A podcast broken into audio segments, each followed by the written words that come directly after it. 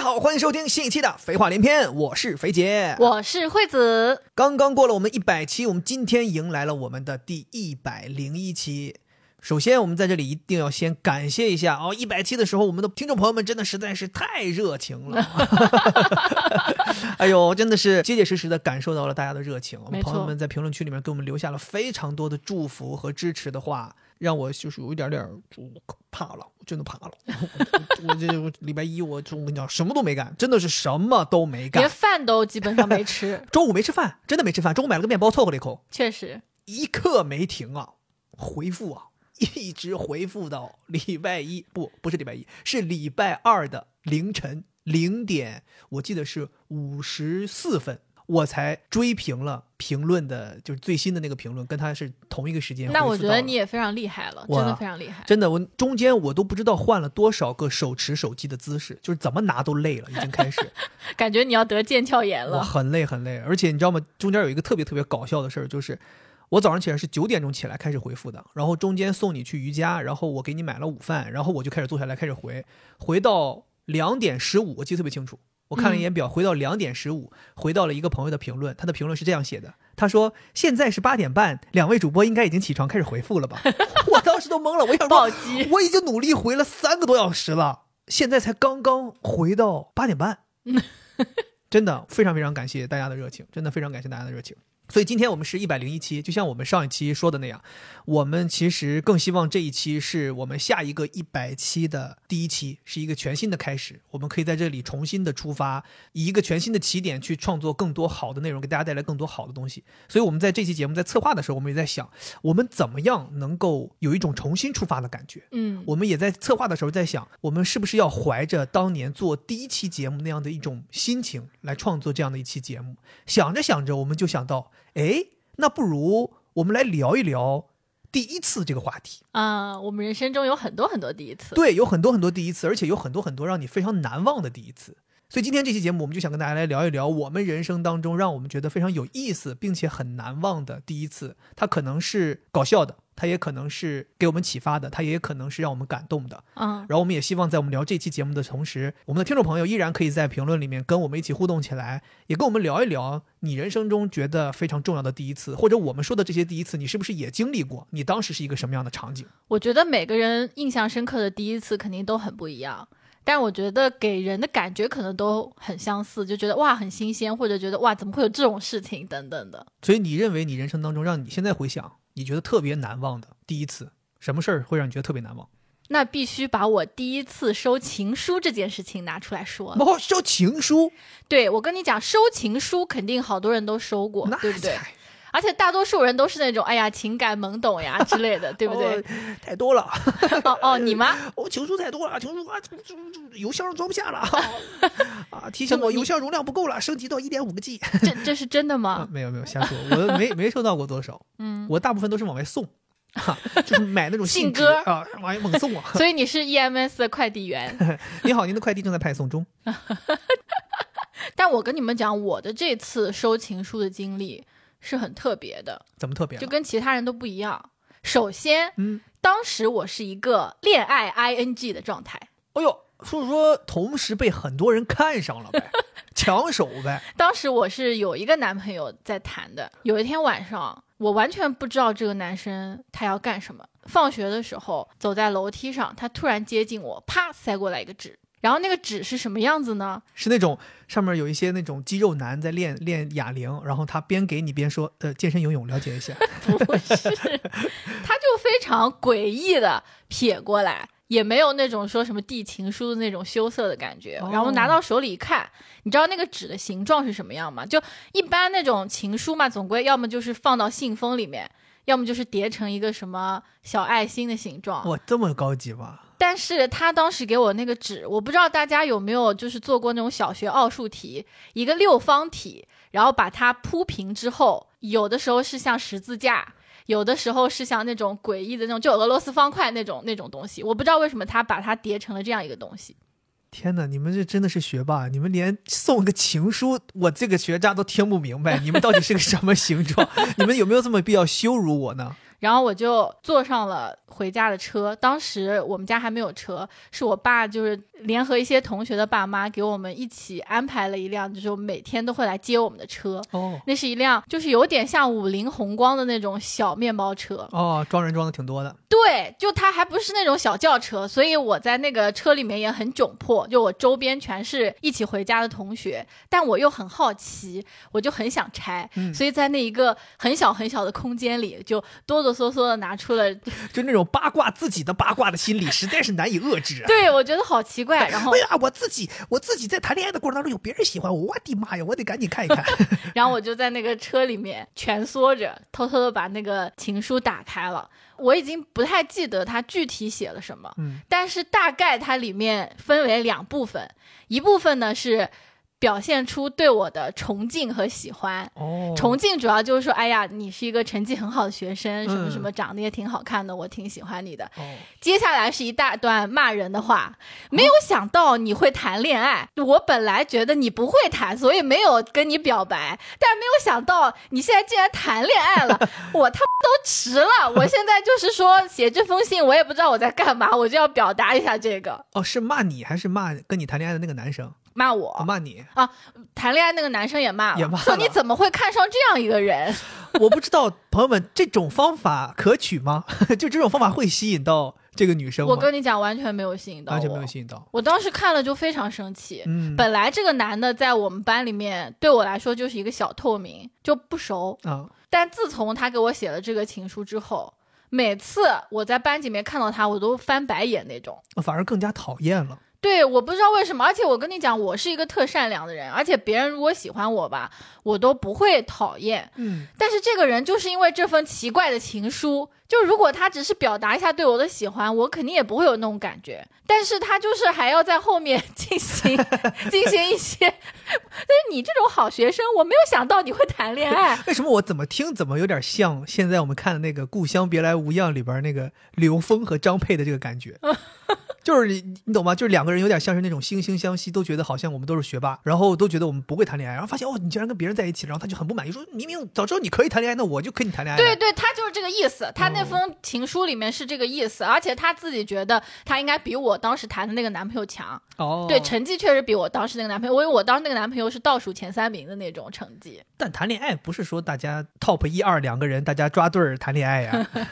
对，反正我就觉得这件事情还给我挺大冲击的，而且这个男生是在我这个人生当中为数不多我认为我有点不太喜欢的人，就不光不能谈恋爱，反而还不太喜欢。对，造成了一些不好的印象所，以你觉得这封情书对你来讲，这个第一次收情书的体验很差是负哎呀，分的，是吗？就是负分啊。关键我后来就也没收过什么情书，啊，就人生中的收情书的体验就维持在这个负分 了。对啊，所以你看我对情书好像有一些执念，就嗯我不是喜欢让你老给我写嘛，然后啊强迫我给你写情 书，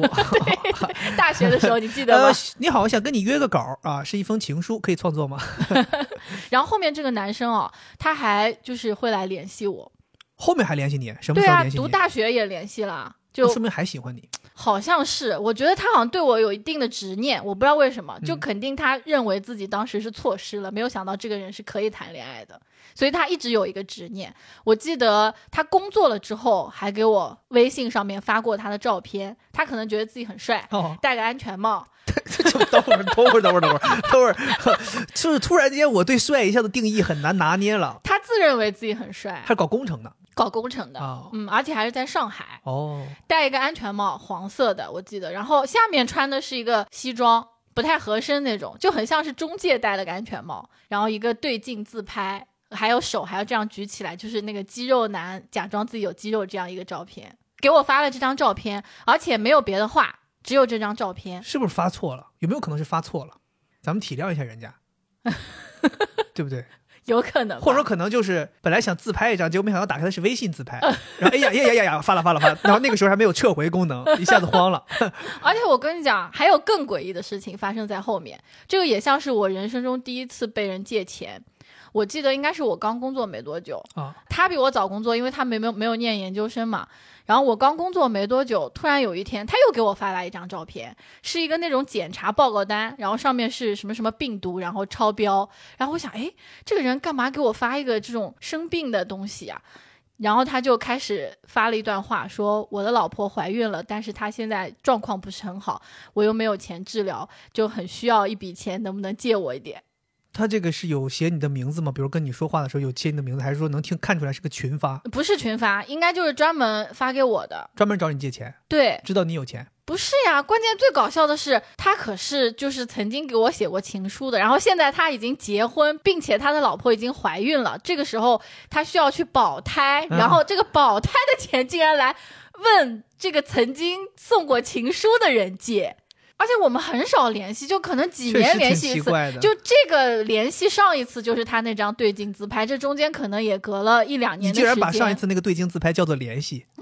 我认为有来有往才叫联系，嗯，反正所以就是我觉得很诡异这件事情。确实很诡异。并没有给我带来什么就是收情书的那种快乐。哎呀，所以我很想听一下大家有没有那种收情书的快乐的这种时候。哎，不过讲心里话啊，我作为一个男生，我能够共情这个男生做的那件事儿。 哦，是吗？我也能体会到，如果他得知了你嗯收到情书之后是这种感受，我不知道你有没有跟他表达过，或者说在班级没有里面表达过。没有，就如果表达出来的话，这个男生应该还会挺受伤的。他肯定是真心的，我觉得，只是可能他的方式不好，嗯，对吧？或者说他在这个情书所谓的情书当中，他的措辞不好。那个情书啊，还是一个那种练字的那个格子，是一格一格我的跟你那种，说，为什么我要这么讲？是嗯因为我也干过这样愚蠢的事情。哎嗯对对，我虽然没有收到过情书，但是我刚刚说了，我送出过很多情书。嗯，你就让我想到我第一次当舔狗的经历。哎，这个故事我不记得我们之前是不是在节目里面讲过，有一些新的听众可能没听过这件事儿。恋爱脑的起源。对，就是你想想我这样的一个性格的人，大概率会比较乐于去表达我对别人喜欢。我一直有一个自己的原则啊，听起来肯定会在很多年轻的朋友当中觉得很愚蠢，嗯，就是什是么我认为喜欢一个人是应该表达的，嗯哼，不管成不成功，我都希望告诉别人我喜欢你，因为我认为如果有人告诉我他喜欢我，我会觉得这是对我一种莫大的认可。嗯，即便我不喜欢你，我也觉得，哎，你看我还挺好的，我在这个世界上有人喜欢我，所以我也希望表达给别人。比如说我喜欢一个女生，我会告诉你我喜欢你，但是我其实也并没有奢望说你一定会跟我在一起哎，但你这样有点自恋哎，就是你告诉一个女生你喜欢她，啊。她可能会觉得我靠，有个苍蝇过来了。哦，谢谢你点醒我，谢谢他你点想醒的我。并不是说明白了哎呦明白了有一 OK 个了人可以喜了欢，不，OK 是所有谢人谢喜欢我，我我懂都了开心好的，我懂了，我懂了，我还是我知道。OK OK，我我是苍蝇啊，闹了半天是苍蝇，啊不是芝麻嘎。没有没有，这只是一个比 喻。我还记得特别清楚，那是四年级，嗯当，时四我年级多大？四年级十岁，十岁，对，十岁。哦，我是十一岁，我是七岁上学的。哦，十一岁。当时我们老师呢，莫名其妙安排了一个作业，这个作业呢是让大家写日记，但今天日记是一个命题作文，写一个你喜欢的人。哎，大家就都写了，你知道吗？都写。当然有一些人他会写的，比如我喜欢的人是我的奶奶、我的爷爷、我的爸爸妈妈啊，写一些崇拜的人。或者就是追星嘛，对，或者有一些人明可能星写的对，比如说我喜欢的是一个歌星，或者我喜欢的是一个电影演员。其实那个时候，我跟你讲，很多孩子都有这种情感懵懂，大家都把作业都交上去了，然后这个作业本的所有的人的日记本都放在老师那儿，然后这个时候班儿就开始传开了， 传什么呢？就传谁写了喜欢班儿里的谁，哦，就有一些同学。学就直接在日记里，我也不知道他为什么那么天真，就直接写了，好像我喜欢谁，所以你呢？我没写我喜欢谁，哦我喜欢哦的就我写的就是我喜欢一个什么什么名人伟人，就这种。啊谁？你还记得？我不记得了，真的不丘 记得吉了。尔。然后有同学就来告诉我说：“哎，你知不知道咱班谁谁谁写了他喜欢你？真的假的？你当时没有任何的那个？我告诉你，就写喜欢我的这个女生，在我们班儿不敢说是最漂亮的，也绝对是第二 名。所以你为什么没有一点点的，就是说思考一下这是不是真的？人家写了喜欢你，知道吗？我当时听到这个消息之后，我你知道还是冲击很大的， 因为我本身也不是小的时候也不是什么特别你小时候很可爱啊，可爱归可爱，但是我不是学校里那种闪光人物。嗯。但是你会觉得，哎呀，班里这么漂亮的一个女生喜欢你啊，既有那种开心，又有那种骄傲，然后你又很想确认究竟是不是真的，嗯你很怕有同学诓你。哦，哦，那你其实你还有一点点自知之明。对，我觉得不太可能吧。然后后来就是你知道吗？就是那个时候孩子都不讲究这些，大家就乱翻人家日记本，好多人都去乱翻。天呐，然后我就去趁别人乱 翻的时候，我也去翻，然后就就确认这个事儿是不是真的。然后我就确认了是真的，白纸黑字啊，我的全名啊写在上面。真的啊哦，喜我喜欢谁谁谁，这那他有说为什么吗？有有，但是我都不记得了，反正他就是写了一大堆，可能几百字，然后就表达了对我的喜欢。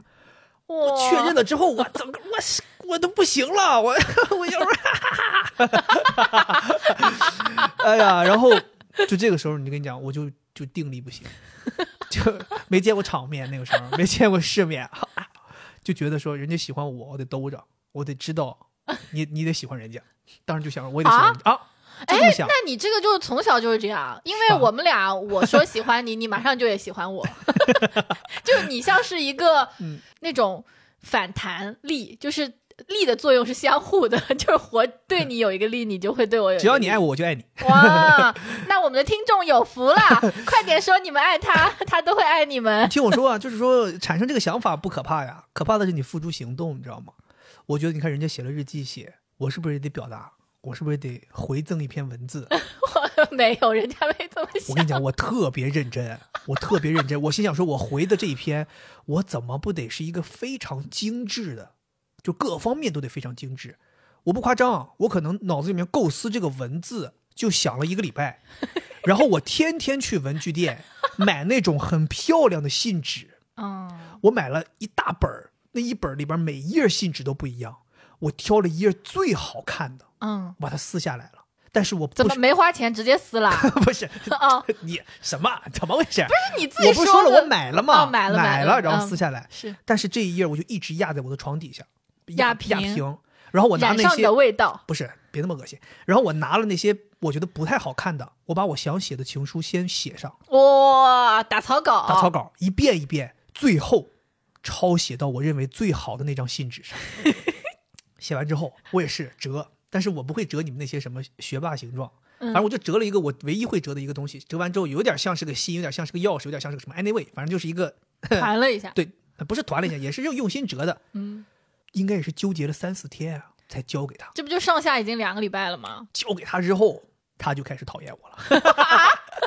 真的，所我以，所以一你点儿写不了夸什么张。东西呢？就我真的表达了，可能我用词有点激烈，嗯就那个时候你小孩儿你爱你完全不500年懂，就是你可能别人表达的是喜欢，但你表达的是爱，就你用词不懂，你觉得好像这就是爱，你已觉得经好像写到我们的孩子了，是吧呃这埋在哪都写好了， 就是当时反正就是表达的可能有一点激烈吧，嗯，然后可能让人觉得，哎呀，你是不是有点太过分了？或者说，就像我说的，你可能真的是把心掏出来给人家看，人家会觉得，哎，你太恶心、太脏了，就是一种感觉。哦，然后我记得他好像就开始越发的对我疏远，然后他可能觉得你这个人就是，你懂吗？你越过过来舔，你就越让我讨厌，天哪，那你很伤心啊，很伤心。后来因为这件事情，我好像还在班里跟一些其他男生发生一些冲突什么的，反正就是打起来了或者怎么样，反正这件事情对我的影响真的很大，真的很大。不过好在后来五年级我就转学走了。 离开了伤心的地方，对，然后后来我得知这个女生跟我表弟的最好的哥们儿谈了女朋友， 对，反正就是 就所以是他会不会是搞错了？就是你也老跟你表弟在一起，那个人也老跟你表弟在一起，所以他其实想要写的是那个人。那总不能把名字也搞错嘛。哦，对对对，对这件事情对我来讲，嗯，影响挺大的。但是虽说有这么大的影响，但是我感觉好像我的性格一直还是这样，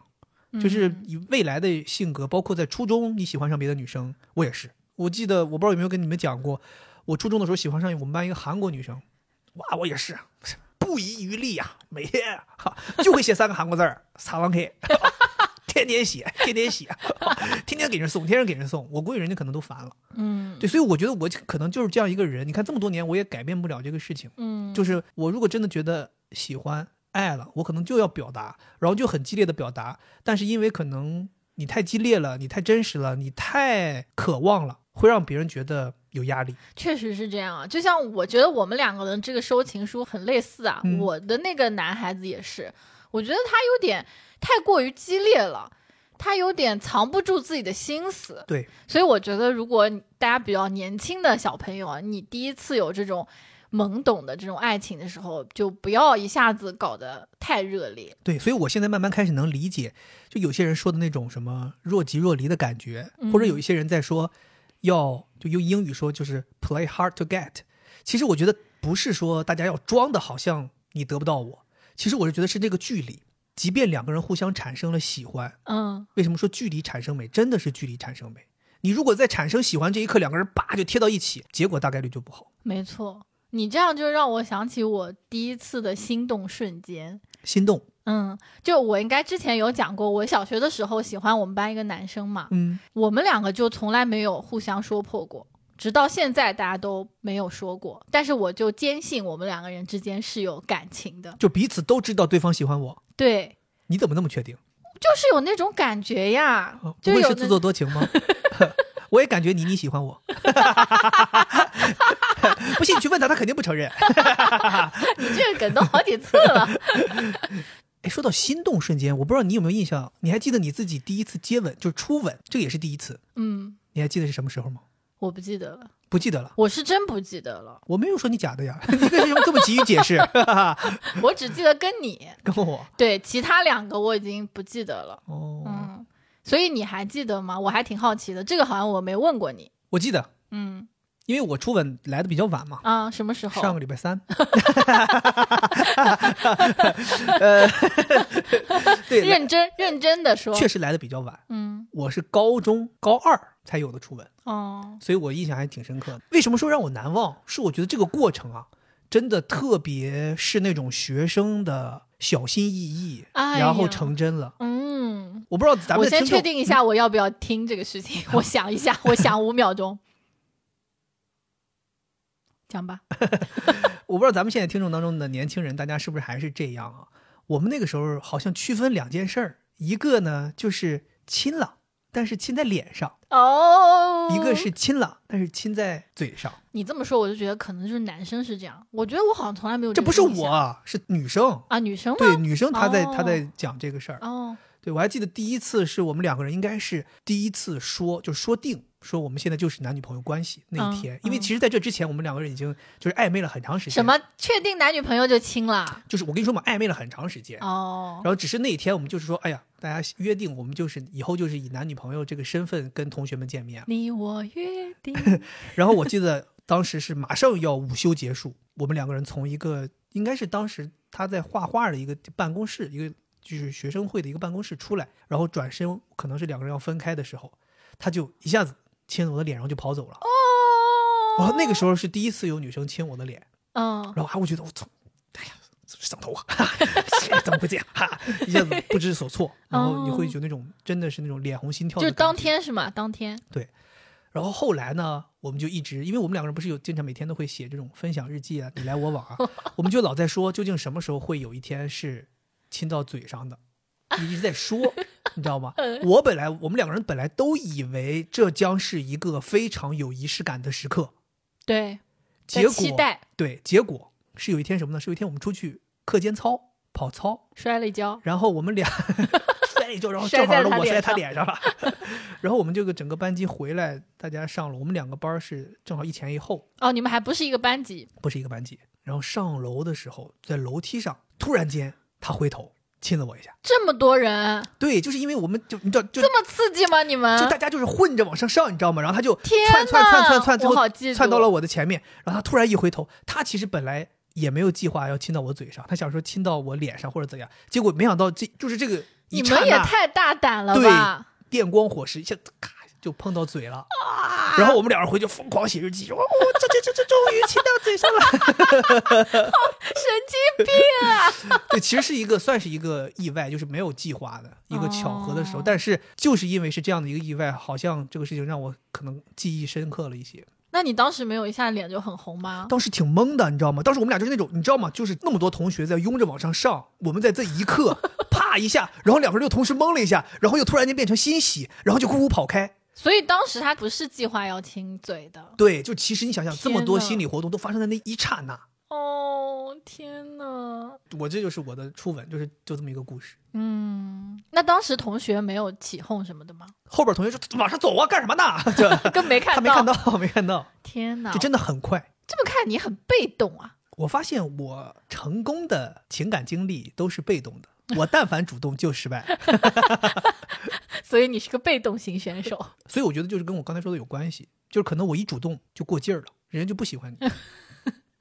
他们就喜欢你这种欲拒还迎的样子，你一主动嗯就显得像这嘿 就 痴汉。有可能吧。嗯所以我自己特别特别想，如果我的人生可以重来一次的话，就是在感情这一方面，我就特别希望我能是一个松弛的人，我能是一个不那么激烈的人，尤其是在表达自己的情感这方面。哎呀，但我现在就是，我感觉我好像在磕 CP 的那种感觉，就是你跟你前女友和的自己老公和前女友的 CP 啊，哈哈，就是我没听你说过这个，但是我听完之后，我就会觉得那种青春的那种感觉。所以你能理解为什么我们两个人在学校里边会出名儿，然后会班主任的女儿要到他的办公室说你不许拆散他们两个人，无论发生什么你都不许拆散他们两个人。 行吧，咱没有必要呃这个在爱情这个事情上讲那么久嘛，我嗯们继续讲我们的第一次嘛。是，对你还有什么比较难忘的第一次？我觉得我还有一个，我认为对我来说，人生当中，如果要让我写书，然后第一次我没有人让你写 书，你就我只是想渲染一下这个第一次，让我觉得是非常非常重要的，什 么？特别是对一个女孩来讲。哦，我大约知道了。对，就是我第一次来月经，嗯，我们把它称之为初潮。哦，是吧？对，然后对我来说，我是发育比较晚的，应该是初中的时候才来。然后我印象非常深刻的是，这件事情并没有给我带来很多害怕呀、恐慌呀，或者也没觉得我觉得自己长大了，而是让我觉得我们家三个女性之间非常的温馨。就你家怎么我、会有三个女 性？我和我妈，还有我妈妈的妈妈，哦，外婆哦，因为我这个来姨妈非常的奇怪，就是前一天来了一点点，不像有的人可能第一次就很多，所以他觉得很害怕。我是前一天来了一点点，然后第二天我就啥都不知道。你看我这个人就大大咧咧，我啥都不知道。第二天又去上学了。等我放学回来的时候，我妈就特别神秘走过来说：“走，现在妈妈带你回家，因为我放学是到厂里嘛。”嗯，然后我妈就骑上她的自行车，拎上三壶热水壶。之前我讲过，就我小的时候，我们的热水壶是放在一个铁的那个兜子里面，是三个热水壶放在她的后座上，我就斜着坐在她后座上。那个时候我还不知道发生什么事情。到了家里面，打开门儿，我妈就让我进厕所，然后呢就让我脱裤子呀什么的，然后就把她的卫生巾拿出来，教我怎么用，然后用那个热水倒到盆里面，说可以先洗一下。然后她就一边这样子做，一边给我讲了一个趣事儿。她说，呃，今天就是外婆和她一起洗衣服的时候，发现我内裤上有一点点小的血迹，嗯，他们就在讨论，然后我外婆就特别特别紧张，说：“哎呀，那我们现在就要把她先从教室里面叫回来，就让她回来，我们赶紧帮她把这件事情处理一下。哦然后我妈就特别松弛，她说：“没事儿，很有可能是痔疮。” 这个我真的印象特别深刻。然后她在讲这个时候，我在马桶上坐着就笑出来了。嗯我能感受到，就是她和我外婆两个人呃，作为母女，然后在探讨他们再下一代发生这样一个人生转折的时候，两个人很温馨的那种家庭的时光，一下子我也一下松弛下来了，因为我也不知道发生了什么事情。然后一切都做完之后，我妈又载我回去了嘛。然后同时路上她也跟我讲了很多，她说啊，你不用在意什么什么东西。包括后来我们也经常会谈到这个月经啊什么的，我妈就特别大咧，她说妈妈从来没有就是因为月经不吃冰啊什么之类的。她说好像我们家人就是体质好，不存在这些。然后我也从来没有痛经过，我也偶尔会把就月经弄到裤子上呀，或者我也会看到我妈有的时候把月经弄到她的 裙子上呀。就我们从来没有这种就是月经的羞耻，包括我有的时候去超市买这个卫生巾，超市店员会说，哎，给你拿个黑袋子装啊，我说不用，不要浪费，环保一点。就我觉得很有可能是我人生就是第一次来月经的时候，跟妈妈之间的这些对话，包括整一件事的这个过程，让我觉得这件事情没什么，然后很温馨，也不用把它当做一个特别有心理负担的事情，因为导致我心情很好，然后来月经也没有任何身体非常不适，所以我觉得真的非常的印象深刻，而且。对于女孩来说，这个事情很重要，同时它又是发生在我们三代女性之间的一个小故事，就特别想在这个第一次这个主题里面分享给大家。很温馨，我觉得就是两个长辈帮你处理这件事情，因为嗯我之前是有听说过身边的一些同学，他们在产生第一次这个事情的时候，有很多人是遇到一些困难的，就是无论是害羞，或者说处理不好之后产生一些慌乱呀、什么的。但我听你这个感觉真的是一个很好很好的过程，嗯我，觉得主要得益于就是你妈这个把它当成痔疮处 理了。而且我在想，我这么小怎么会有痔疮？就是他们这是在想什么？嗯， 而且你刚才突然讲起来，就是你说到你的同学什么之类的，我想到同学当时其实也给了我很多鼓励，我印象很深刻，因为我发育比较晚，所以初中的时候还比较矮，每次出操的时候都站得比较靠前，然后那个时候班级里面大部分女生都已经来月经了。大家都会讨论，然后我就会说：“哎呀，我还没有。”然后当我来了之后，就告诉分享给我的同学嘛，同学们说：“哇，终于来了，太好了！”就是所有人都是像庆祝的那种感觉，所以我就会觉得对这件事情对我来说真的是很好很好，对，就没有任何问题在我这儿。我还想讲一个，就是我曾经见到过有一个女生，她月经弄到裤子上了，然后是我们班一个男孩子借了她的校服给这个女生围，哦，当时我也觉得哇，这个男生也做得好好，所以棒好像在我的生命当中，关于月经的第一次都是很美好的事情。嗯然后我也很想祝福，就是我们的听众有女儿的或者还很小的女生，都可以在这件事情上面得到好的体验。顺利的度过。对，你有没有过第一次获得什么让你觉得特别特别珍贵的东西、真爱的东西，保留很久的？你这么说的话，让我想到了我第一次拥有自己的手表。手这么高级吗你？你小时候就有手表？ 有啊，你几岁的时候有手你表？想，我们很小的时候其实是用那个彩笔在自己的手上画表，这个也叫手表吗？你不会告诉我你第一个拥有的是这个 吧？严格意义上，这个确实是第一次拥有。这是时间静止术，真 的。虽然这个不能称为我们第一块手表，但是其实可以体现出，其实小朋友对于自己有一块自己的手表是非常非常期待的。对，我觉得那个年代，我记得好像爸妈都会戴手表，对然，后你会觉得好像有一块手表是一个大人的标志。对我记得我当时应该是上初中，也有可能还在上小学，是我爸送给我的一块手表，而且它是 Swatch。 Oh my god！上于第一块 Swatch 呗，上于第一双耐克和上于第一块 Swatch 都被你占了。 那我不知道是不是第一块，但我印象非常深刻，那是我爸的一个麻友，就是麻将的朋友，啊，去香港还不知道澳门旅游的时候带回来的。它是一块塑料的，它的材质是塑料的，然后表带呢是蓝色的，那个蓝是那种哆啦 A 梦那种蓝，比较亮的那种蓝色。表针呢是橘黄色的，感觉是 Swatch 的风格。对，就非常的可跳跃爱，对，然后我就很真爱，很喜欢。没有手表之前，你不是很在意这个几点了，更多的是你觉得一节课完了，二节课完了，三节课完了。但是有了这个手表之后，你没事儿就想看看现在几点钟了，没事儿就看看现在几点钟了，喜欢把这个袖子都撸起来，然后哎。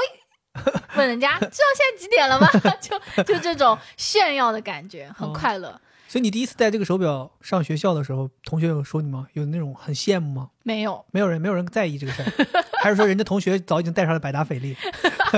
皇家橡树 有。的同学说你这个什么东西啊，一个塑料破玩意儿，看看我们这种金的。我觉得他们可能就没有在意别人有没有拥有这个东西，但我觉得这个也是很奇特的一点，就是我当时没有现在那种好像我拥有了一个东西很想跟人分享那种感觉，我更多的是自己有了之后偷着乐。所以你知道这个是个好东西，对呀、因为我知道是人家从很远的地方带过来的，没有呀，当没时上于第一块对呀，根本就没有这个东西，就是无法在就近买到的，就非常不同。嗯，而且我自己会觉得自己很厉害那种，就是我拥有的手表还跟你们不一样，不像你们就你们去大通买一块，我这个可是从很远的地方坐飞机带过来的。我天哪，初中就已经拥有了 Swatch，、嗯我好像上大学才知道 Swatch。但我当时不知道这是 Swatch，哦，我只知道我拥有了一块手表。 嗯哦，嗯，然后接下来我爸不知道为什么，他是看我喜欢还是怎么回事儿，就一个人生新的阶段，他就会给我买一块新手表。哦，这得是什么家庭啊？穷玩车，富玩表。原来你以前是这样的家庭。没有，就手表也都不是什么特别贵的，就上了高中就给我买了一块西铁城的表，我的天， Citizen。这已经很厉害了它要是什么自行车、啊？是那个钢链的手表，我记得非常清楚，它的表盘是贝壳的那种闪光。哎，我感觉听到这里，我会觉得咱爸走在时代前沿了。嗯你看，你初中的时候，那是应该就是零三年、零四年，嗯，那个时候就知道 Swatch，然后后面还知道西铁城，就其实都蛮前沿的。我觉得 Swatch 他肯定不是他知道，是他那个马友出去买，嗯那个那边可能比较流行，就买过来了。西铁城应该是他挑的，应该可能是你们那个时候刚有在城市里边有这个专柜，算是比较厉害的。我不知道是不是在我们那个城市买的。反正就是那块表我也很喜欢，嗯因为你会有一种跳跃的感觉。原来你是一块卡通表，而且它很轻的。等你上了高中之后，他给你买了这块表，你又会有一种好像你又长大了那种感觉。嗯，然后读了大学就买了一块浪琴，哎呦，我的天哪！这这个跳跃，这跳跃，这跳跃，这跳跃，这都拿奥运会金牌了吧？这跳 跃，那个浪琴是不是用电子的？前面两个都是电子 的，浪琴是我不知道那是不是叫陀飞轮，反正后面有一个，陀飞那轮就有不是点，过了那啊不，是陀飞轮就是机械 表啊，呗，机械表对。陀飞轮呐、 对不起哎呦 我是不懂，我那是不懂，年十八岁，没代表不过有世 界。所以不是陀飞轮对吗？陀飞轮是很高级的吗？是是是，陀飞轮是很高级的，你那个就是机械表，可能背透呗，对，但它里面是有一块就是都有那个东西，哦呃不对不不能起都叫不是都叫陀飞轮。露怯了，对不起各 位。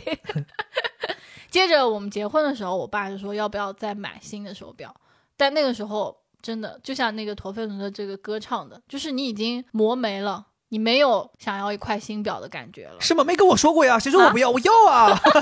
没人跟我提过这个事儿啊！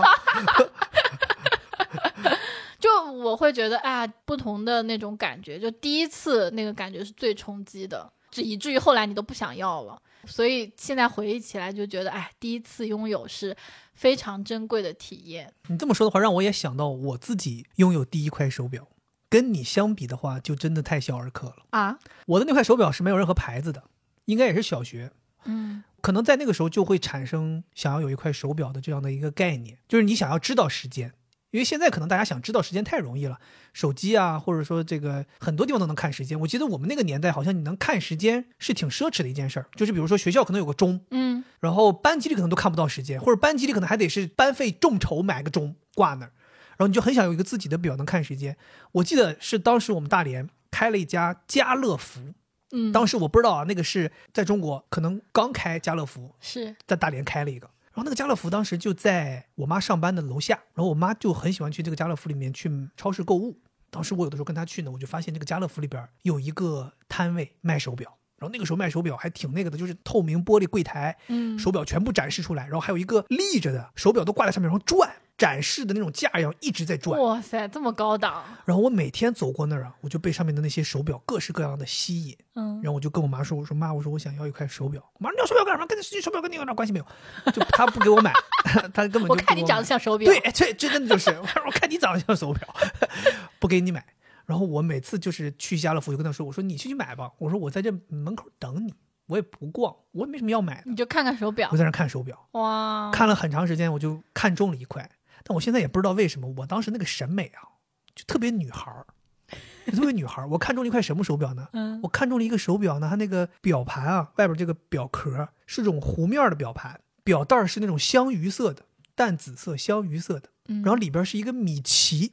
然后米奇两只手是那个指针，对，指针就哒哒很可爱哒在那儿指，我就看中了，我也不知道为什么，我就特别喜欢这块表，在这么多表里边，就这个我就是喜欢。独一份儿，然然后我就跟我妈说：“我说妈，我要这个表。”我妈说：“你要表就是就是不给你买。主要还是没钱，你知道那块表多少钱？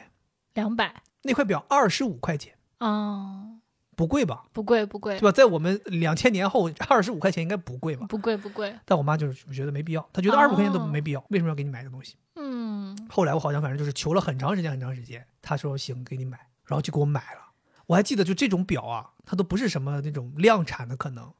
就这一块，就她就给你从那个架上拿下来就给你了哦限 量版，就给你了，也可能是就把样品给你了，反正就给我了。然后我真的特别开心，然后你就戴着那个表啊，你就觉得特别开心。现在回头想想，那个表肯定跟我很不配，因为它就是一个女孩儿戴的表，但是我就是喜欢。嗯，后面其实也没什么让我印象很深刻的手表，我这个人本身也不是特别喜欢戴手表，嗯，对，然后就那块表让我觉得，我不是给你买劳力士了吗？啊你那毛线织的劳力士叫劳力士 啊，你那是毛力士吧？毛力士， 朋友们，你们不知道，他有一年过生日，给我买了个劳力士，我当时给我吓懵了，我当时真的，我整个人都麻你以为了，是真的？我一个绿盒子就跟真的一模一样。嗯你那个的除了那个表不对之外，所有的包装跟劳力士是一模一样还的，有小票，带卡，呃带各种。我靠！我当时慌了，我想说完了完了完了！我想说，我老婆真的是拿了这是拿多久的工资给我买了这个，这这不得她半个月工资啊！哦，然后我就慌了，然后就打开之后发现是个毛线织的，我当时心中拔凉拔凉的。 而且还是别人织嗯好啊嗯后的，来那个礼物直接就撇边儿上去了。怎么回事 儿？这是一种乐趣。其实我一直想带来着，嗯我想带那个毛线表出门儿，但那个表有一个设计一个小缺陷，就是它嗯扣不上，就是它没有设计扣儿，它需要缝上对，，它得你自己缝上，对不对？所以我就说嘛，我对于手表可能一直也没有什么执念，也可能是因为小的时候有这个欲望没有得到满足，嗯，然后到后面好像就也算了，就有种被磨灭也掉就的也感觉。也淡了，你就觉得好像啊也 OK，反正现在对吧？马斯克都说这个手机都能看时间，为什么要手表呢？紧跟世界首富的思想，哎，说到这种买到很喜欢的东西，我不知道你还记不记得，你有没有那种第一次网购的记忆？这个可能现在咱们聊，可能有很多朋友会觉得像天方夜谭一样，因为因为 可能有些年轻朋友生下来那一天就已经可以他网他说购我了。奶 嘴就是网购的，但我们是真的从那个最早那种是什么邮购，对我有邮购呃的经历，你有邮，购过？我靠，那你对厉害我有邮购的经历，因为我网购经历我已经忘记了，哦！但邮购我经历印象很深刻。这那应该是时一个候非常老的名词。对邮购，大家知不知道？就是邮寄购买。我记得是小学的时候，有那个同学走在时尚的前端。嗯有一次，我就看到好多女生就围在一个桌子边上嘛，我就想她们在干嘛，我就过去看，看到她们就拿一个本子，然后上面就是一块一块的小小的，就是有什么东西有什么东西可以买哦，是那个图册图嘛？册。对它那个图册是很小很小的，对对对上面的东西是很小的，一本上面很多东西。完了之后，它还有一个表单，你可以在上面填写你要买什么买什么，然后大家就一起，就是所有同学都往这个表单上写，然后再寄出去，寄对出去之后付款，付款之后再这些东西再寄回来。完了，你还要大家来分享。但我已经忘了我买了什么东西，我估计就是那种文具啊什么之类的，一般都是是这种小商品。对小商品。我记得我当时我们那个邮购是学校订那个杂志，每一张杂志只有一个邮购单，嗯，所以就像你说，为什么大家要拼，就是这个邮购单它就只有一张，，对，所以你都得在这一张单子上面弄。然后你想那个年代真的是，那已经算是走在时代前沿，咱那个时候哪能想到现在可以这么方便？那个时候你要把这一张剪下来，写好了之后弄个信封寄出去，然后汇款还得是通过中国邮政汇，对对，汇完之后，你都真的不知道等多久。我记得好像那时候都得等三十天起，这很玩意儿久才会很久寄回来给你。哇，那个时候那个简直不可想象。但那个时候拆开的时候是特别兴奋，然后大家就会聚在一起，然后拿出来东西它，你不一定是什么东西先拿出来对嘛。我说哇，一个本儿什么 就很开心，哇，一个帽子，就就真的很开心那个时候。那你刚才不是讲说你还记得你网购的东西吗？对我还记得我第一个从淘宝上网购的东西，嗯，我好期待哦，我好想猜一下是什么，一个跳绳，不是一个当鼠时标刚，，当时刚上大学，零九年刚上大学，有了自己的电脑，你就可以上网。然后我记得最开始上网那个时候用淘宝是非常小心翼翼的，因为你很怕这个东西吧，它是一个全新的电子科技的东西，你就怕被骗，你怕你不知道，你说我怕是不是我这个钱付过去之后都什么都没寄来。那个时候你想要用这个，还要去银行开一个网银，然后网银还要给你一个密保卡，嗯现在咱们都用的都是那个什么优盾了，就叫什么密保盾，就那种上面实时显示数字的这种东西。我们那个时候是一张卡，那个卡背面是那种像那个刮奖彩票一样的啊，东西。我知道我知道，对你每次付款的时候，他会告诉你什么几行几排， W 几到 H 几什么的， 对你对抠出对来它是个数字，然后把那对个密保数字输进去，然后买东西。我记得我第一次战战兢兢，可能研究了很长时间，给自己买了一件 T 恤。哦，网购衣服。然后那个年代，你知道吧，很多这种所谓的什么伪单、日单、欧单这些店，那个时候真的比现在要靠谱太多了。那个时候说是日单、尾货什么这些，它真的就是出口日本的，嗯，质量我跟你讲，质量真的牛逼。我杠为杠的，我为什么说质量牛逼？零九年我买的那件短 T，现在还在 家里，现在我还能穿，哦质量洗了这么多年依然没有问题。是不是是不是那个 Sonic 那件？对，是一件灰色的，然后胸口印了四个索尼克，就那个卡通人物。我当时觉得这件衣服好，我就买回来。买回来之后穿着也挺好的，一直很舒服，那个面罩到现在都没坏。是我做证，这件衣服到现在还在。昨天我在把冬天的衣服拿出来，把夏天的短袖收起来的时候，我扔了很多没有用的短袖。我扔到它的时候，我看到这件衣服，我想说这件衣服不能扔。零九年的我还要继续保留，我又把它放回去了。以后你的人生博物馆里面，它应该是拥有一个展位。。将来等孩子长大了就给孩子用吧哇 塞，孩子说算了，这这古着，啊开什么玩笑？正经 vintage，啊这去外面买不得小四千呢？现在人家说什么孩子会在天上找妈妈， 他我们的孩子说嗯嗯算了，还是 别去了。就就这家人就是给旧衣服穿啊。旧手表什么的还在吗？我们到 时候我跟你讲，我当时买这件衣服其实不便宜，嗯为什么我说它质量好？可能也有原因。你想想，那个零九年在淘宝上，你找一家尾单店，我当时花了九十九买这件 T。那个哎咱那个年代是，天哪，九十九！现在九十九，我跟你讲，我那个省钱妹子都买出三件衣 服。对呀、你想咱那个年代是有那个凡客诚品那个年代，嗯，嗯嗯，凡客诚品那就主打三十九、四十九买帽衫儿的都。我那个时候花九十九买了一件 T 你说消费降级吧，现在那个小视频上直播什么九块钱，啊对吧啊，？包邮到家。嗯 哇，好感动哦！就是对，些所以我这个衣服就一直特别想一直留着，嗯，而且一直留的原因，我觉得还是因为它的质量确实过硬，嗯，服我服的。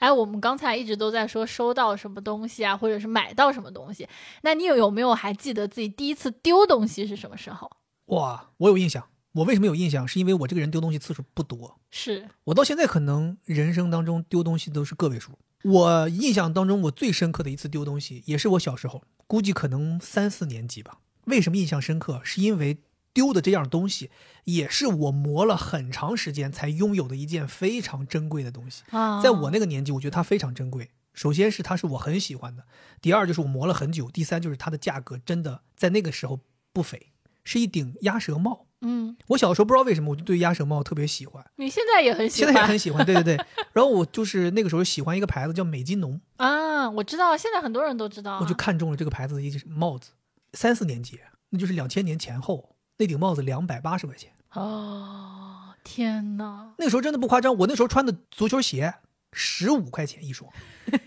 我跟我爸妈张嘴要一个两百八的帽子，那是要磨很久，爸妈肯定不会同意。但是我真的是他说软这是磨什么硬皇冠吗泡，真的软磨硬泡，磨了很久。后来好像因为表现好，考嗯，试好，我爸妈就觉得给我买了，买了，我都记得去店里买完这顶帽子，那个帽子那个塑料包装我根本就不舍得扔啊，我觉得这两百八，这塑料包装不怎么不得八 十块钱，不舍得扔啊，拿回家我还不舍得戴，戴着帽子你都不敢出汗，怕 给怕给帽子弄脏了，你知道吗？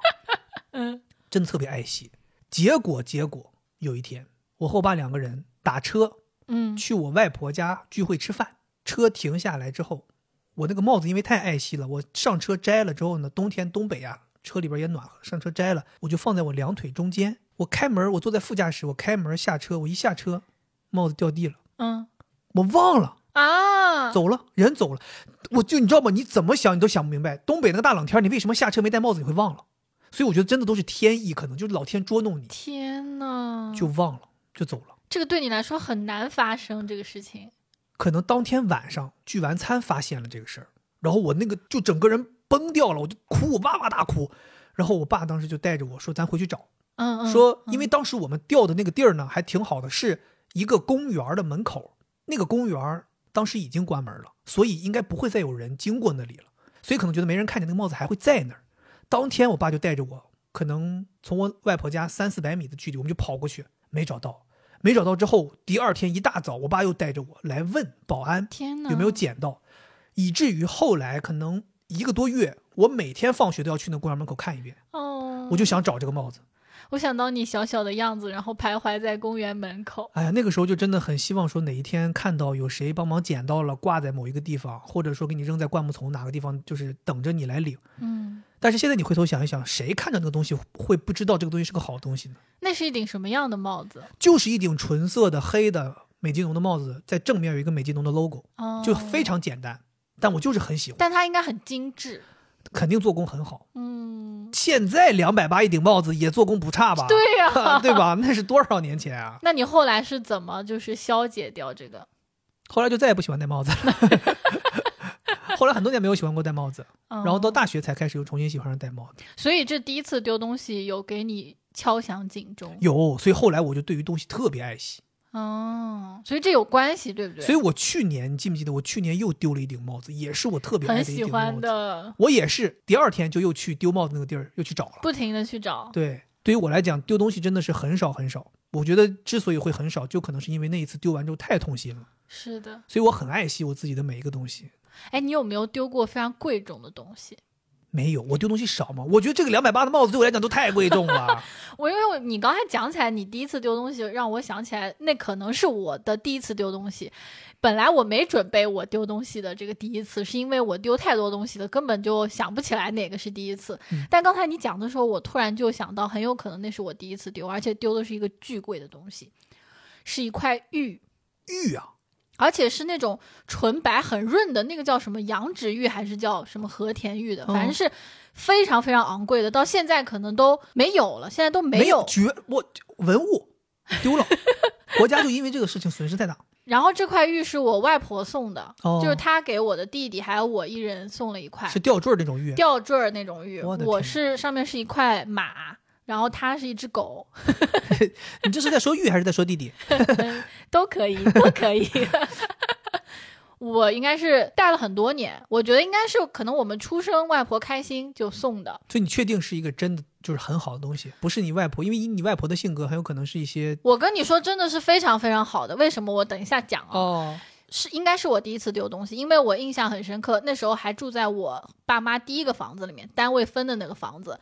当时我自己呢其实是不懂的，我不知道这东西贵重，我也没有那么喜欢，所以自己是不为所动。但我知道我爸妈就是每天找呀，哦就在那个楼梯口转上转下的找，会不会有可能被踢到一个角落？然后我们那个房子当时外走廊上养了很多花，每一盆花他们都在那个土里面翻，看有没有。掉扎到土里了。而且我记得应该是过了很久，就大家一直还在找，还在找，包括等到我长得很大之后，大家还在讲这件事情。去年爸妈还在找，嗯，我知道，我就回家看到了，他们一直在翻， 说就是说三十年前有块玉一直没找着， 然后就说为什么这个玉昂贵嘛？嗯，是后来大家就讲起来说这东西是一个非常好的东西，然后我是一个特别狗的人，我当所时以去年你也开始找了，没有， 当时你知道我跟我弟这么说，我说你这块玉吧。到时候可以送给你的外甥，就我如果生个孩子，我说我我一定要在狗年生一个孩子， 这样你就把你 这块狗的玉可以送给我，你弟说姐你是真狗，我现在就想给你了，因为我看他还天天戴着呢哦，。所以你弟那块还在没丢，，对，前两天看到他，他这边黑色绳子挂着他、那个，黑色绳子了已经，所以原本是一个红绳，应该是换过吧，已会经盘黑了， 那他也二十多岁，快三十了。当时我弟就露出看傻的那种表情，说：“怎么可能给你？”然后我就说：“哎，这东西真的好，因为我也长大了。你看他那块玉，你看得出来是一块那种真的是收藏级别的。真的吗？我骗你干什么？我现在都觉得好难受啊！我天哪！嗯所以那块玉不丢，咱们家条件不至于是这样，必须的，早就所那以个怪不得什你么找我要劳斯莱斯。对啊家劳里确实有，以前有挂在脖子上，后来丢 了。真的，我觉得这个丢东西应该是我第一次丢，且是我印象超深刻。痛心疾首，哎，我现在都还有一种想 再回去找的感觉。但你是后来才反过劲儿来，才痛心疾首。你嗯对，当时没有，小嘛，那时候很小，所以我是当时就特别痛心疾首。嗯，嗯，我是知道这东西贵重且已经开始拜金了之后， 就觉得这东西怎么能丢呢？如果有时间机器，那我一定要回到丢玉的那一天。或者我哪天把我弟那个偷过来，有点难看了，讲心里话。 你说到这个丢东西，其实我还有一个跟这个很像的一个第一次，嗯，不是丢，是被骗，被骗、啊，也有点类似于丢，对不对？被那倒骗。更傻呀，更傻丢你只能说自己不小心，但骗就属于就是，哎呀，我跟你讲，我那个骗真的是因为出于好心肠。嗯，去北京读大学，零九年去北京读大学，我还记得意气风发呢。刚到北京，大首都任我闯。当时就觉得，哎呀，来到北京，哎呀，那个我记得可能刚报道完没多久，嗯，去北京逛。当时咱们学校门口新街口外大街坐二十二路汽车，公共汽车可以抵达西单。嗯，我想说，我就去西单逛。那时候你知道西单繁华，就去，是眼花缭乱，我就在那个西单大街上在那里走啊。逛啊，看呐、也没钱买啊，但是你就逛，你知道吗？哦，买了，买了杯星巴克。哎哇塞当时我天哪，你怎么这么早就开始那么装奢？侈，啊买星巴克，当时啊我就星冰乐买的，星冰乐喝，哎，在那儿逛，逛着逛着呢，突然有人拍我肩膀，哎，拍我肩膀，嗯关键这个拍我肩膀还挺贱，拍左边的人在右边，他 妈晃我一下子啊！我一回头看，我说，哎，一个小姑娘，年龄跟我差不多，嗯我说你好，有事儿吗？ 然后他说，嗯，反正就开始跟我讲，滔滔不绝，什么重金求子？讲他陪妈妈来北京看病，妈妈重病，妈妈住院，现在身无分文，妈妈还躺在医院里，想要一些钱买个饭吃，讲了嗯这么一个故事。我这么聪明的人，是不是？啊一听我就是能诈上骗这个当吗？对呀、啊！我说，那你找我干什么？我说你没有钱，我就有钱。我当时就是你知道吗？还挺社会的。他说看你像是有钱的样子，嗯，我当时就笑了。他一个我说笑，我说你怎么看我像有钱样子？然后我还自己打量了一下自己，后来发现我自己好像拿着星巴克，穿的也挺好的，好像确实像是个有钱的样子。啊，我我说我说你当时我也被你这个样子骗对了。我说你也太搞笑了吧？你看我像是有钱样子，你就来找我要钱。他说哎呀帮帮忙嘛，大哥哥什么之类的，就说了一些。哦，然后我这个人也是，那个时候也是可能心地还是善良吧，你也没有想说不搭理人就走了，我就还真的跟人家聊了几句。所以你当时没有认为他是骗人，你只是说你也没钱。我是认知道他可能是骗的，但是我哦模棱两可，我想说万一人家不是骗 呢，哦，那我是不是？得帮？是是是，这个是的。然后我就跟他聊聊聊聊聊来聊去之后，我就越聊越模糊，越聊越觉得好像万一人家不是真的就难处，我内心中就始终有一个声音，就是说，可能百分之九十九觉得他是个骗子，但是我觉得万一是那百分之一呢？我说万一人家真的有难呢，对不对？哎呀，后来我就想说，我说那我说那你差多少钱呢？嗯，我说你怎么？他就说他说你多少都行，他说就是我就买口饭吃就行，我就掏出了兜里的钱了。那个时候还是现金时代，你知道吧？ 掏出来了，我兜里头两张一百，一张五十。我靠，二百五，这不是你吗哎？ 呀呀呀呀呀呀呀！哎呀，其实当时钱都已经在暗示我了，是吧？对呀哎呀，我没没接纳这个暗示。两张一百，一张五十。我想说，我总不可能给一百吧？嗯，但是你又没法让人找钱啊。我当时也不知道为什啊么，我脑子就这么，我就觉得我选择相信他是真的，我就给他五十块钱。我说能给你吗？买点吃的吧。五十可以买很多好吃的。我那个时候一个月生活费才一千块钱，我嘎叽给路上一个找找我大哥哥，就叫我声大哥哥给五十块钱。那我也叫你声大哥哥。 我给你个大嘴巴子，然后我就给了他五十块钱。给完之后呢，他就走了，说谢谢就走了。我站在原地，那个时候我也不知道我是被自己感动了，还是在纠结我是不是被骗了。哦，很复杂。对，但那个时候我更多的愿意选择我是帮了一个人，嗯，但这个想法就在不到五秒钟就被打散了，怎么了？因为我站在那里踌躇的时候，我就听到后面有一个声音，就说。呃，你好，我妈妈来看病，我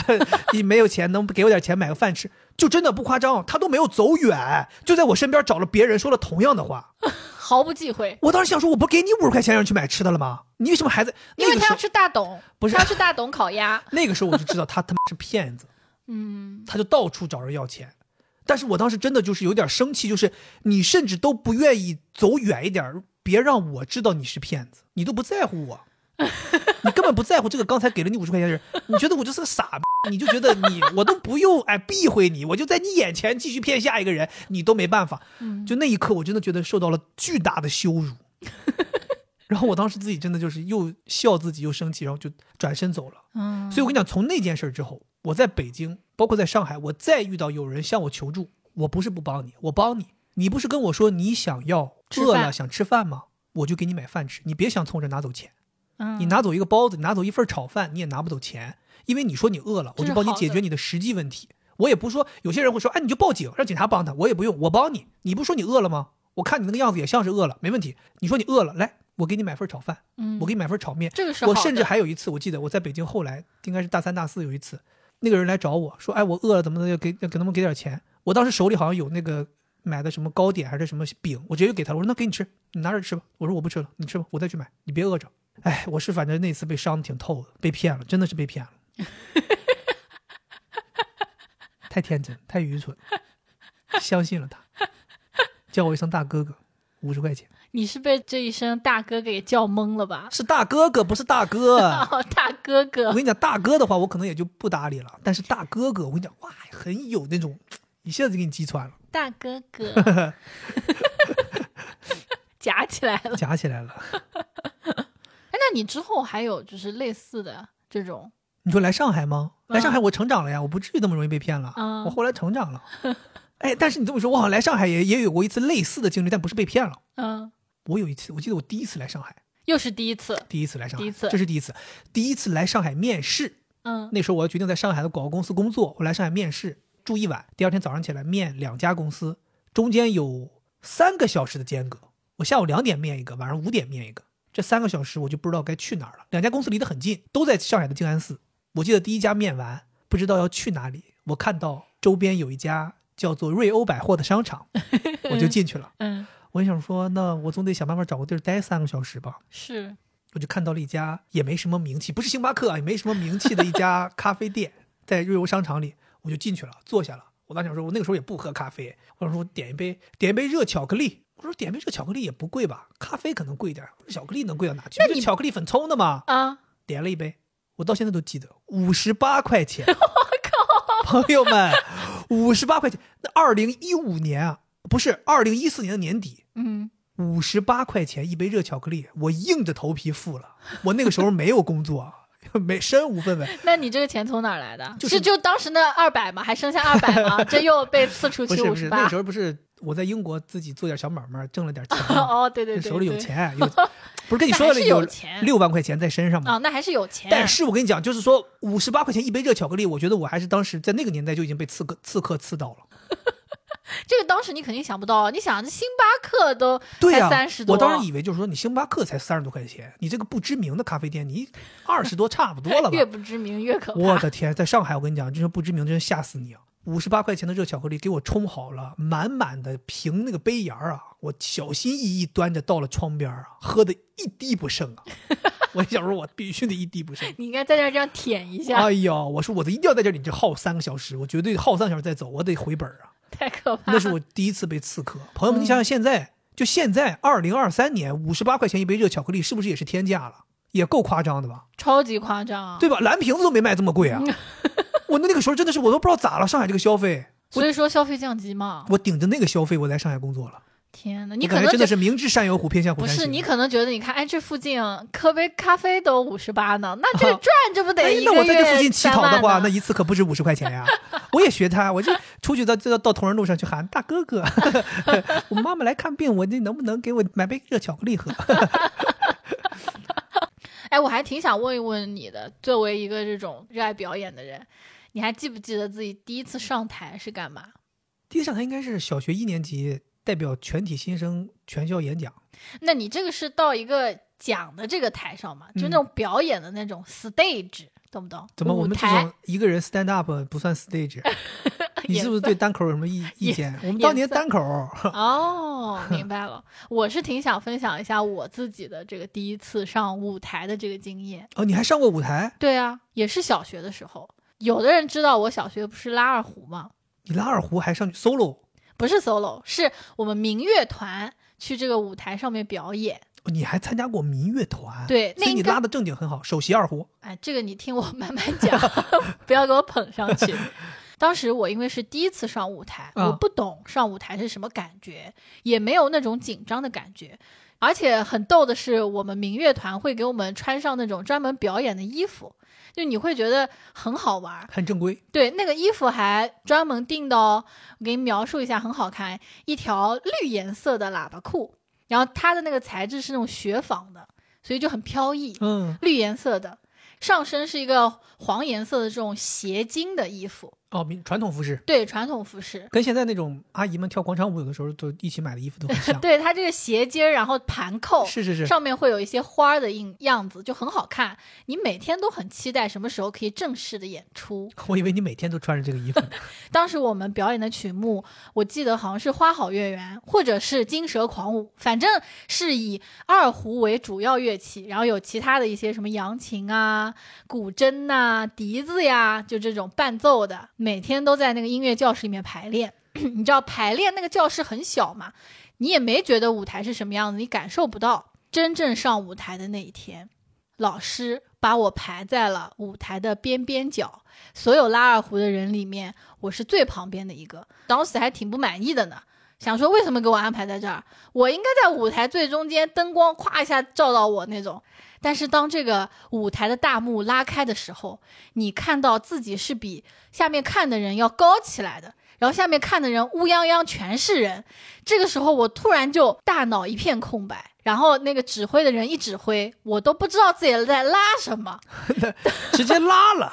当时我就觉得老师真的是太明智了，把我放在就边边角，他应该看出来了。啊，我没什么技能，而且我应该临场是不行的那种人，所以给我安排了边边角。真的表演的时候，我就很庆幸。我感觉就是因为那一次，搞得我就很容易有这种怯场。一般就是站上这个舞台，我就会非常焦虑。你这么说的话，让我想到我好像也有一次民乐团上场的经历，嗯是高中的时候我们学校新年晚会，然后让我们文科班出一个节目，就文科班人才济济，就是学民乐的 多，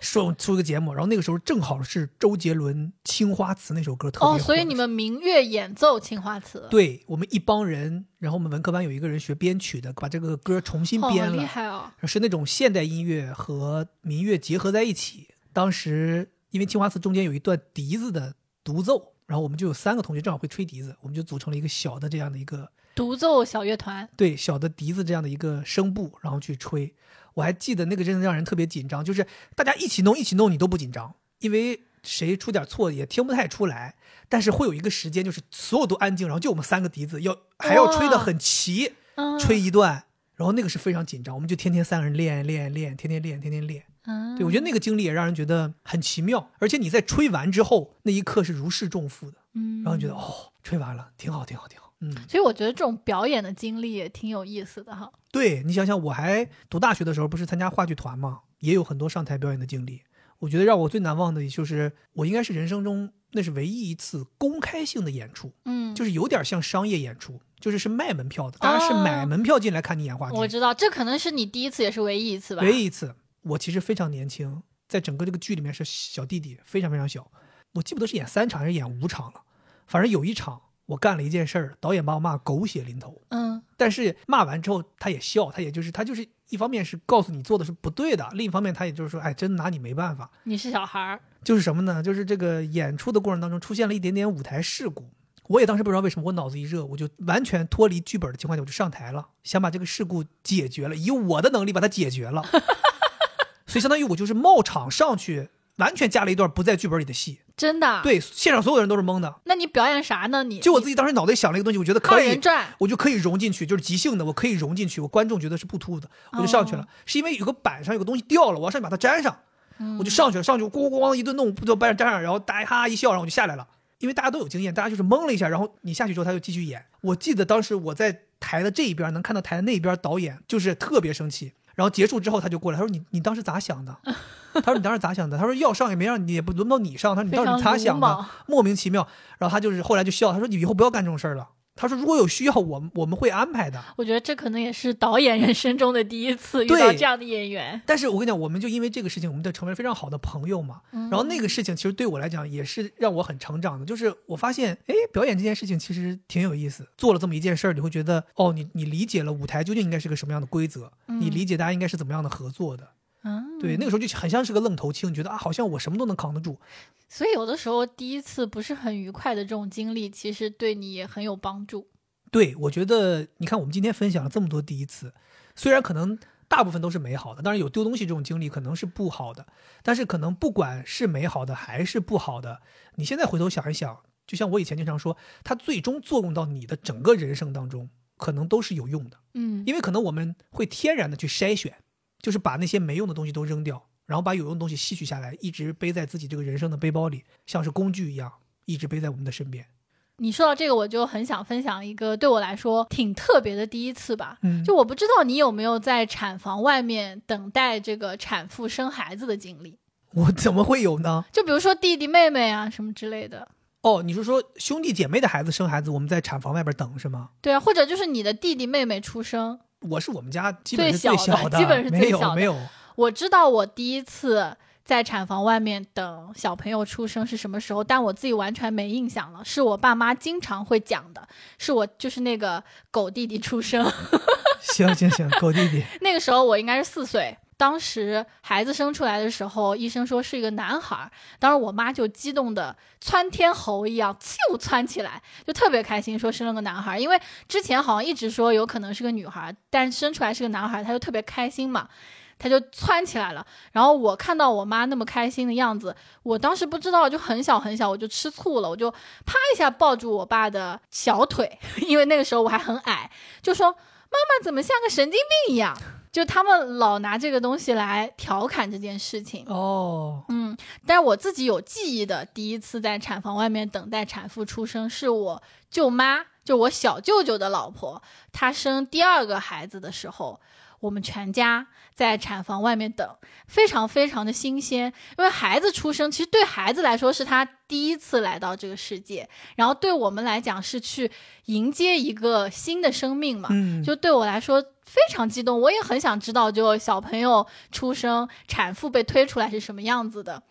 我就记得当时我外婆也来了，当时还有个插曲，我外婆来的过程中，当时有个电话打过来说。你们是谁谁谁的家属吗？我舅舅说是呀、他说你们现在来一下那个急诊室。我们说咋了？说我外婆高血压犯了，就她过来的路上过于激动了，太兴奋了是吧？对，所以所有人就是先呱全都赶到那个急诊室去看一下我外婆，然后又哇到上面去看一下小朋友有没有出生，就整个都很混乱。嗯，就在这个过程中，大家是有欣喜但又很紧张。然后我就记得当时那个手术室的门啪一打开，好像没有小朋友出来，一个护士出来就告诉我们说：“你们是不是谁谁谁？”当然没有小朋友出来了呀，小朋友现在还不会走呢，他怎么出来呢？就有的小视频里面，那个护士是会把这个小孩抱出来的。哦，但我们当时是没有，就是护士出来，他说你们是谁谁谁的家属吗？这个时候就是大家蜂拥而至，就一下子拥上去，就跟明星要签名一样。橄榄球运动员呀，是给护士擒杀 了。我们说是是是，然后护士就说是一个女儿，然后那个时候我就看到我小舅的眼睛就放光，然后嘴就笑的，就是那种笑容是 像中了五百万一样。哦，他说：“哇，太好了！”然后所有人都很开心，感觉我们所有人都很开心，就觉得哇，如愿以偿。过了大概可能五到十分钟，就是妈妈和孩子是一起推出来的。然后我的那个舅妈就有点点肿，然后很憔悴的样子，小朋友就在她身边，粉嫩嫩的，很可爱。就其实是有一个对比的。包括她是剖腹产，所以她有那个麻药的那种痛苦，她有在发抖的样子。我当时内心是有一些震撼的，我就觉得把孩子这个生命第一次来到这个世界上的这个时刻，对妈妈来说很重要，对所有等待人来说很重要，也同时给我留下了很多很复杂的情愫吧。我记得当时应该是个寒假，你回家，然后你还给我发来了这个照片，嗯，就是这个小孩刚出生之后，你抱着他，然后我当时看到，就是我觉得确实那种感觉是很奇妙的。就即便我没有在现场，我隔着屏幕看到一个新生儿，因为他那个心真的很新，就是他不是说你随随便便抱起一个婴儿的那种感觉，像我们一百零一期第一期这么新吗？对他很新很新，然后你就会感觉到那种生命正在蓬勃要发展的这样的一个力量。而且你会觉得接下来的每一天对他来说，好多事情都是第一次，不像我们现在就觉得好像第一次对我们来说已经很少了。嗯，但是一个新生出来的小孩，他就会有很多很多第一次让他去体验，好羡慕啊！对，你看，我们今天其实做这一期节目，我们两个人其实今天聊了很多的第一次，其实都是很多年前的第一次。但是我们其实也想说，哎，我们过了三十岁，或者说近几年，有没有什么让你觉得很新的第一次呢？我们怎么想都想不出来。其实是有，但是你不会觉得那些第一次非常值得讲。就是我觉得后来我分享，就是我们现在可能经历的很多第一次，近几年经历的第一次，因为可能它既是第一次，它又是唯一一次。我觉得是因为有了二三四次，有了更多次之后，才让那个第一次显得特别的不一样，特别的珍贵。因为你的人生当中会有二三四五次，但是第一次永远都只有第一次。真的，我觉得我在我们两个人做这个策划的时候，有感觉到我们刚开始做肥话连篇的那种感觉，就是当我们想到一个哎，我想分享的第一次的故事的时候，你会有那种非常快乐的感觉。就虽然它可能也没什么特别的，别人也会有这样的第一次，但当我们讲出我自己的第一次的时候，你仿佛自己回到那个时光的时候，你就会觉得做人真好呀，就是你能体会到这些第一次。对我觉得回忆是很有力量的，不能老说人上了年纪怀旧什么的。我觉得有的时候回忆一些事情，一方面是有价值、有力量，能够作用到你未来的人生的。另一方面就是，我觉得在回忆的那一刻你是幸福的，嗯因为你在回忆的时候吧，这种感觉很像是你自己作为一个第三者在回看自己的人生。就像我们俩刚才讲的，我真的就觉得好像我们两个人站在那个产房门口看着你在那里和你的家人，